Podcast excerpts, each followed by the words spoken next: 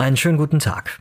Wie sinnvoll sind Luftfilter für Schulen und welche eignen sich am besten, mobil oder fest installiert? Darüber sprechen wir in dieser Folge. Klartext Corona. Infos, Hilfe, Zusammenhalt. Ein Podcast von gesundheithören.de und der Apothekenumschau.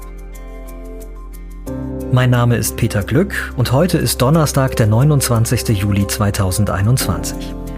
In dieser Woche beginnen für viele Schülerinnen und Schüler die Sommerferien, zum Beispiel in Baden-Württemberg oder in Bayern. In anderen Bundesländern da sind die Ferien aber schon bald wieder zu Ende, wie zum Beispiel in Schleswig-Holstein oder in Mecklenburg-Vorpommern. Und die Frage ist, wie es nach den Sommerferien weitergeht mit dem Präsenzunterricht, vor allem wenn es dann Richtung Herbst und Winter deutlich kälter wird wieder und sich, wie befürchtet, die Delta-Variante tatsächlich weiter ausbreitet. Was helfen könnte, das sind Luftfilter, also Geräte, die die Coronaviren aus der Raumluft entfernen können. Bis jetzt werden solche Luftfilter noch nicht flächendeckend an Schulen in Deutschland verwendet. Ein bisschen was tut sich, so langsam. In Hamburg zum Beispiel, da ähm, sollen jetzt alle Schulen bis zum Herbst mit Luftfiltern ausgerüstet werden. Aber jetzt bundesweit betrachtet gibt es keine einheitliche Strategie. Und nach wie vor wird auch diskutiert, wie sinnvoll solche Luftfilter tatsächlich gegen Ansteckungen mit Covid-19 sind. Ich will das ganze Thema ein bisschen besser verstehen und deswegen spreche ich heute mit Dr. Udo Gommel vom Fraunhofer Institut für Produktionstechnik und Automatisierung in Stuttgart. Udo Gommel ist konkret Spezialist für saubere Raumluft und erforscht tatsächlich dazu, wie sich Lüftungsanlagen auf die Verbreitung von infektiösen Aerosolen auswirken. Herr Gommel, einen schönen guten Tag. Einen schönen guten Tag, Herr Glück. Also bevor wir gleich auf die verschiedenen Arten von Luftfiltern eingehen und uns die detailliert anschauen, erstmal die grundsätzliche Frage als erstes, wie gut Luftfilter überhaupt die Viruslast von Coronaviren konkret in der Raumluft reduzieren können. Was weiß man da schon drüber? Und vor allen Dingen, ist das ähm, tatsächlich besser und effektiver als das Stoßlüften, was ja bislang in erster Linie praktiziert wird? Also man ist noch relativ am Anfang bezüglich der Effizienz, bezüglich der Effizienzbewertung, inwiefern solche Luftreinigungsgeräte tatsächlich die Virenbelastung reduzieren können. Also Zahlen, Daten, Fakten werden alle gerade äh, erhoben. Da gibt es weltweite Studien dazu. Auch wir führen bei uns bei Fraunhofer in Stuttgart entsprechende Untersuchungen durch und man kommt auch schon an die 99, irgendwas Prozent Virenabreichung oder auch Partikelabreichung. Das hört sich schon mal ganz gut an. Aber da sind natürlich noch weitere Konstellationen dann im Hintergrund zu berücksichtigen, wie Aufstellort, mhm. ähm, Umgebungsbedingungen, Belastung mit Schülern oder mit Menschen in diesem Raum etc. Also die Frage ist nicht ganz einfach zu beantworten. Ähm, das Stoßlüften ist eigentlich, wenn es die Raumsituation, Raumsituation zulässt, die bessere Variante. Ähm, zum einen geht es sehr, sehr schnell, zum anderen habe ich Vorteile, dass es ähm, wenig kostet. Also ich habe eigentlich keine Investitionskosten und auch keine Betriebskosten. Nachteile beim Stoßlüften sind eben, dass es sehr schnell auskühlen kann in diesen Klassenzimmern oder in den Räumen, besonders in den kalten Jahreszeiten und dass ich Zuglufterscheinungen haben könnte. Genau, das ist ja eben ein Thema, das viele beschäftigt und weswegen auch äh, viele Schüler und auch Eltern sagen, noch so einen Winter wollen wir nicht machen, wo wir eben im Winter äh, alle 20 Minuten Stoßlüften müssen. Meistens empfiehlt sich dann tatsächlich eine Kombination. Also wie gesagt, äh, der Raum kühlt schnell aus bei der, bei der Verwendung, äh, wenn man nur auf Stoßlüften setzt. Aber wenn man eine Kombination macht und schaut, wo habe ich schwierige bauliche Situationen, auch ähm, Bereiche im Klassenzimmer, die strömungstechnisch schlecht durch das Stoßlüften erreicht werden können, dann setze ich eine Kombination ein aus Luftreinigern und eben auch dem Stoßlüften. Und da ist aber dann auch wieder die Frage, ob man mehr auf mobile oder fest installierte Luftreiniger setzt. Also da sind verschiedene Kombinationen möglich, muss man sich einfach vor Ort direkt anschauen. Genau, Sie sagen, es gibt äh, verschiedene Lüftungssysteme, jetzt erstmal mobil und fest verbaut, wie Sie ja auch gesagt haben. W wodurch unterscheiden die sich genau? Also äh, und also ist, ist es ein Kostenfaktor ähm, und sind die auch unterschiedlich effektiv? Ähm, sowohl als auch. Das ist zum einen der Kostenfaktor. Ähm, also die mobilen Luftreinigungsgeräte liegen so bei circa 2000 bis 4 oder 5000 Euro. Natürlich gibt es auch aus dem Discounter die Produkte, die vielleicht sogar schon für 100 Euro zu haben sind, aber die sind natürlich deutlich weniger effizient. Faustregel kann man natürlich schon sagen, umso höher die Kosten, umso besser die Effizienz. Das ist aber erstmal nur eine Faustregel.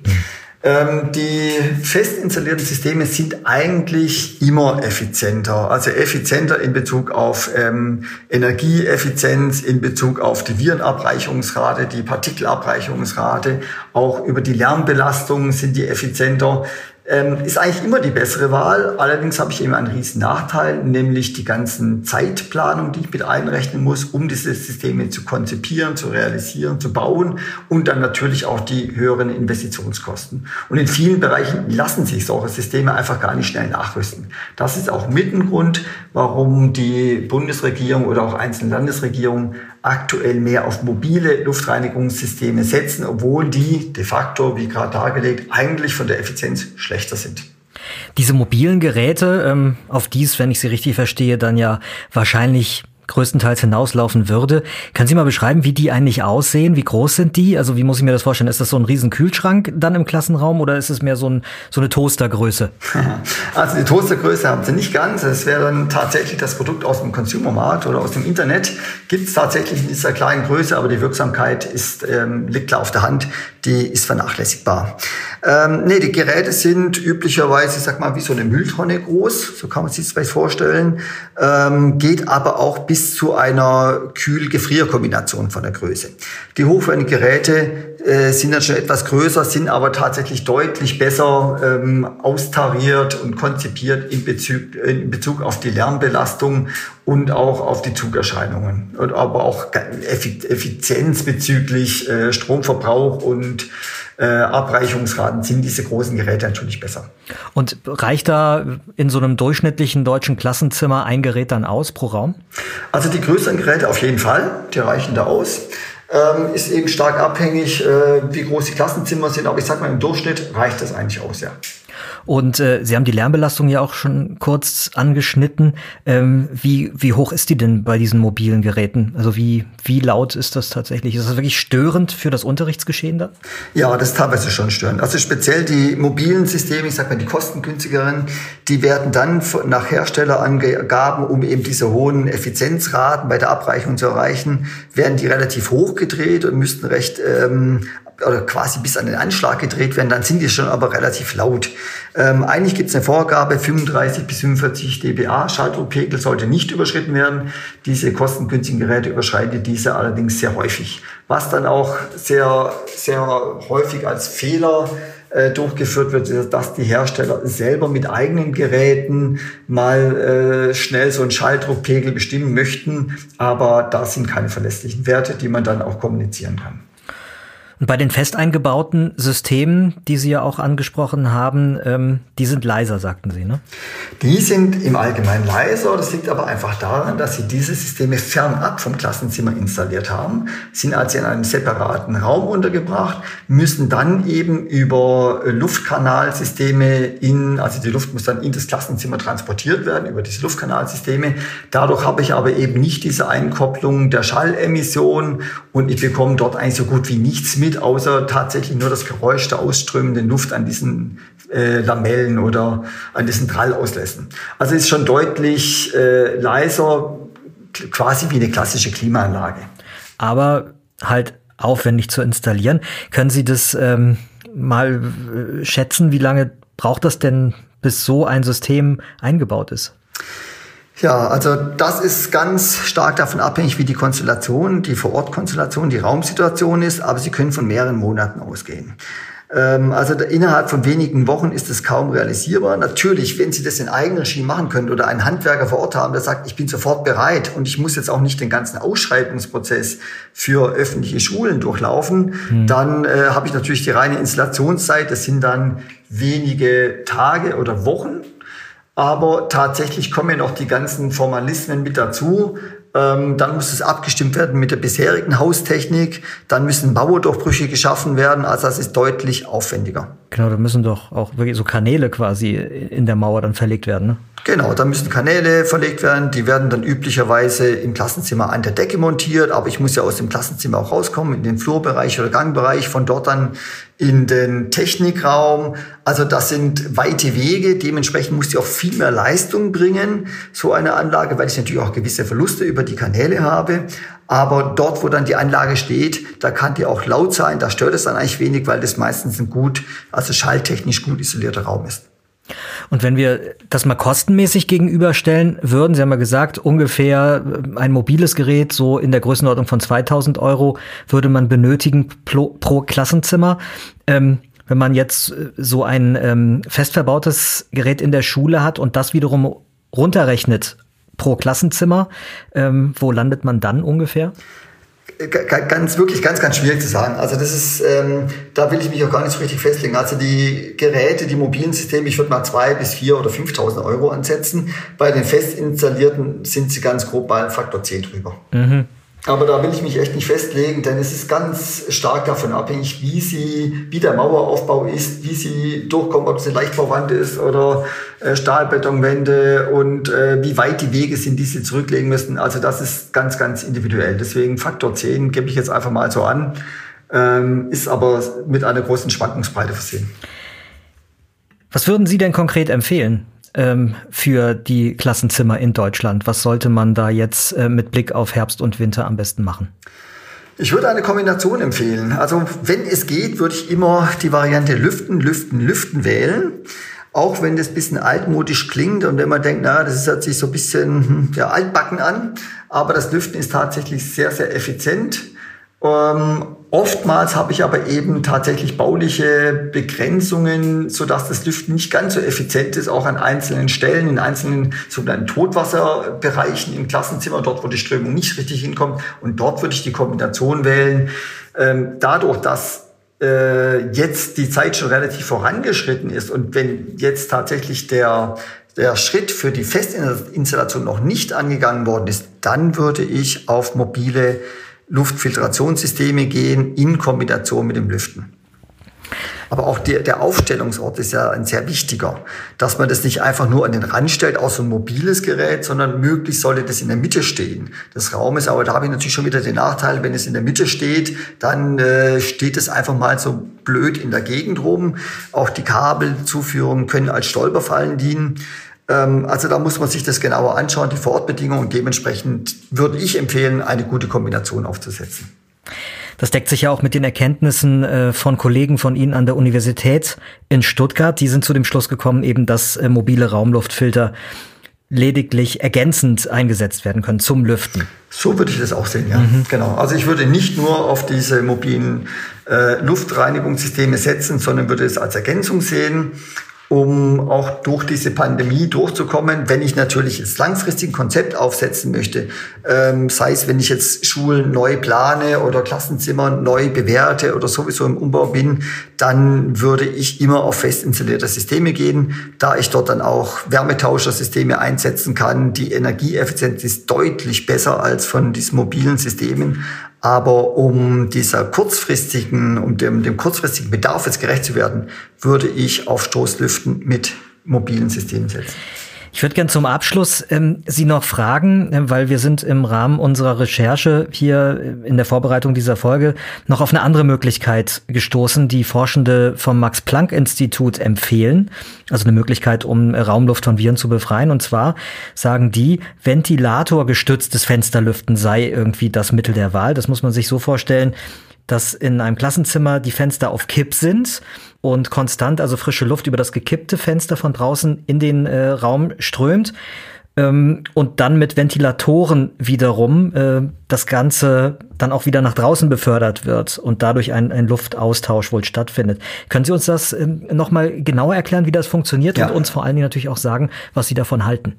Also das Max-Planck-Institut hat hier ähm, eine, eine recht kostengünstige Alternative aufgezeigt, die man nutzen könnte. Da hat sie zwei Varianten gemacht. Die sagt, die Basic-Variante ist folgende. Ähm, ich habe über ein gekipptes Fenster, kommt erstmal kalte Luft rein. Jetzt gehen wir mal davon aus, dass es draußen kühler ist. als im Klassenraum, also besonders für Herbst und Winter geeignet. Mhm. Die kalte Luft fällt ja üblicherweise zu Boden. Umso wärmer die Luft ist, umso schneller steigt sie hoch. Aber jetzt kommt die kalte Luft erstmal über das gekippte Fenster. Wenn ich dort einen Vorhang vorschiebe, dann wird die Luft zwangsweise auch nochmal nach unten gedrückt und geht dann unterhalb des Vorhangs in den Klassenraum rein.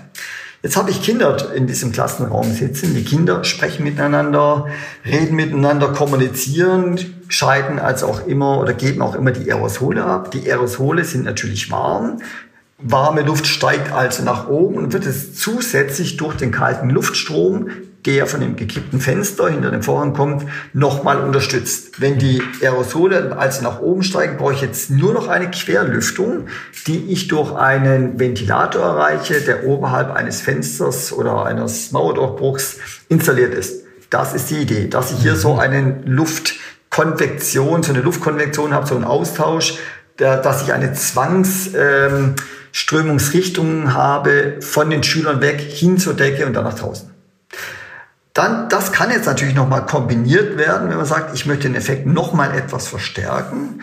Dann äh, setzt man oberhalb der Schüler nochmal solche Lufthutzen an die Decke, also solche Auffangtrichter für diese Luft, die dann über ein Rohrsystem, über ein Kanalsystem mit dem Ventilator verbunden sind. Der kan Kanal oder der Ventilator ist auf saugend eingestellt, so dass er dann also zusätzlich nochmal die Aerosole der Kinder nach oben zieht und nach außen transportiert. Also das ist so, muss ich mir so vorstellen, wie so eine Dunstabzugshaube ein bisschen in der Küche, oder? Vollkommen richtig, vollkommen richtig. Das ist eigentlich Prinzip der Dunstabzugshaube ähm, und somit eigentlich relativ simpel und einfach und die, die, die, die Kosten sind natürlich auch überschaubar. Ja. Wo es ein bisschen teurer wird, sind einfach diese Hutzen, die da oberhalb angebracht werden. Das ist schon wieder ein größerer hardware-technischer Aufwand, aber eigentlich noch moderat. Aber an sich, so wie Sie mir das gerade erklärt haben, klingt das für mich äh, nachvollziehbar, dass, dass man dadurch so, eine, so einen Luftaustausch durch so eine Zirkulation, die man noch befördert, eigentlich ganz gut hinkriegen könnte, oder? Also ja, also rein von der, von der physikalischen Überlegung, der Aerodynamik, die hier entsteht, ja. Ähm, aber es ist natürlich so, dass man keine extremen Luftgeschwindigkeiten hier hat. Also äh, das führt dazu, dass die Aerosole sich trotzdem beim Sprechen erstmal in die Vorzugsrichtung ausbreiten, wenn ich spreche eben horizontal mhm. und dann erst so langsam sich nach oben äh, befördern. Ähm, das, sind, das sind alles, man würde sagen, in der Umgangssprache ist ein laues Lüftchen. Und dieses laue Lüftchen reicht üblicherweise nicht wirklich dafür aus, dass es sehr effizient ist. Also es bringt bisschen was, aber es bringt halt auch nur ja zum, zum, zum Teil was. Also es ist kein großer Hub zu erwarten, kein ja kein richtig großer Effekt. Es bringt bisschen was, es ist besser als nichts, aber ich glaube nicht, dass es ähm, das Problem gänzlich lösen wird. Also es ist hundertprozentig nicht so effizient wie mobile Luftreinigungssysteme oder die Kombination Stoßlüften mit mobilen oder sogar die fest installierten Systeme. Dr. Udo Gommel vom Fraunhofer Institut für Produktionstechnik und Automatisierung.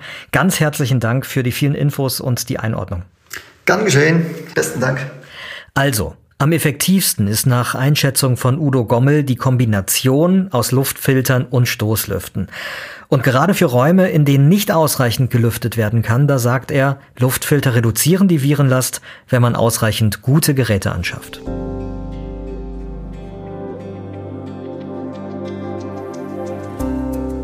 Klartext Corona geht jetzt in eine Sommerpause. Das ganze Team wünscht Ihnen eine gute Zeit und natürlich vor allem Gesundheit.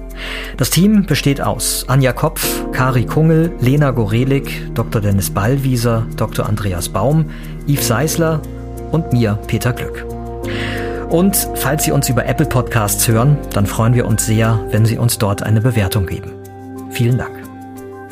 Klartext Corona ein Podcast von gesundheithören.de und der Apothekenumschau.